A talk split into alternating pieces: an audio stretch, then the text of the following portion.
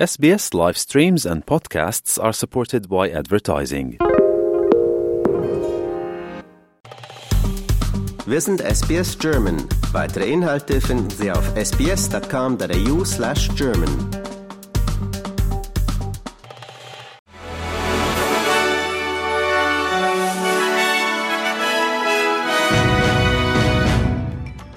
Die islamistische Hamas hat nach Angaben des israelischen Militärs eine weitere Gruppe von Geiseln dem Roten Kreuz übergeben.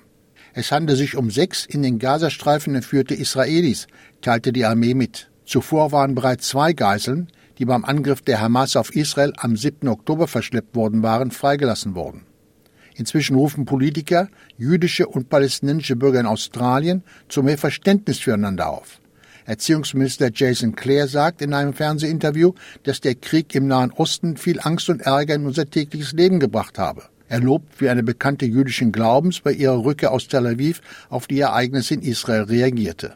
When she got back to Australia, the first thing she did was go and see her Muslim friends and wrap her arms around them. We need a little bit more of that in Australia at the moment rather than these awful protests. We can't, we can't change what's happening on the other side of the world, but we've got to keep this country together. And that means all of us turning the temperature down a little bit. Auch Arbeitsminister Tony Burke mahnt zur Besonnenheit und verweist auf den traditionellen guten Willen unter den Menschen in Australien.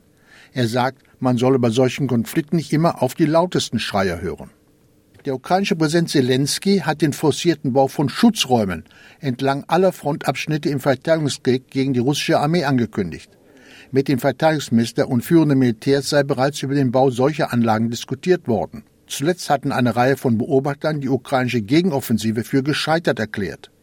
Die Betonung des Festungsbau ist ein Indiz dafür, dass sich die Führung in Kiew nun auf die Verteidigung konzentriert.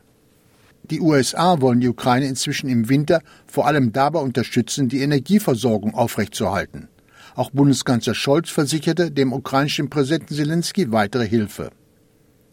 In erster Lesung hat der Deutsche Bundestag eine Gesetzesvorlage zur Reform des Staatsangehörigkeitsrechts diskutiert. Nach dem Willen der Regierung soll Deutschland damit für Fachkräfte attraktiver gemacht werden und die Lebensleistung der sogenannten Gastarbeitergeneration anerkannt werden. Zuwanderer sollen künftig bereits nach fünf Jahren Aufenthalt in Deutschland Staatsbürger werden können. Die konservative Opposition bezeichnet die geplante Reform als Staatsangehörigkeitsentwertungsgesetz. Auch für im Ausland lebende Deutsche könnte die Reform Erleichterung bei der Beibehaltung des deutschen Passes bringen. Der Bundestag hat das Gesetz aber noch nicht beschlossen.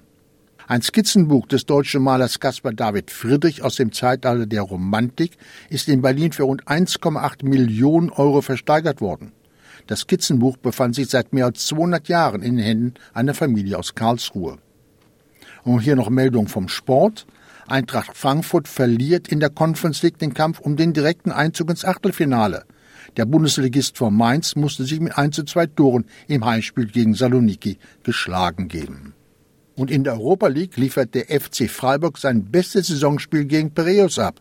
Mit 5 zu 0 Toren überrennen die Freiburger die glücklosen Gäste aus Athen und begegnen jetzt West Ham United am 14. Dezember. Und das waren die Meldungen des Tages an diesem 1. Dezember.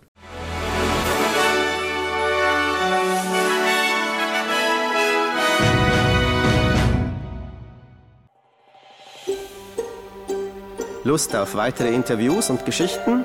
Uns gibt's auf allen großen Podcast-Plattformen wie Apple, Google und Spotify.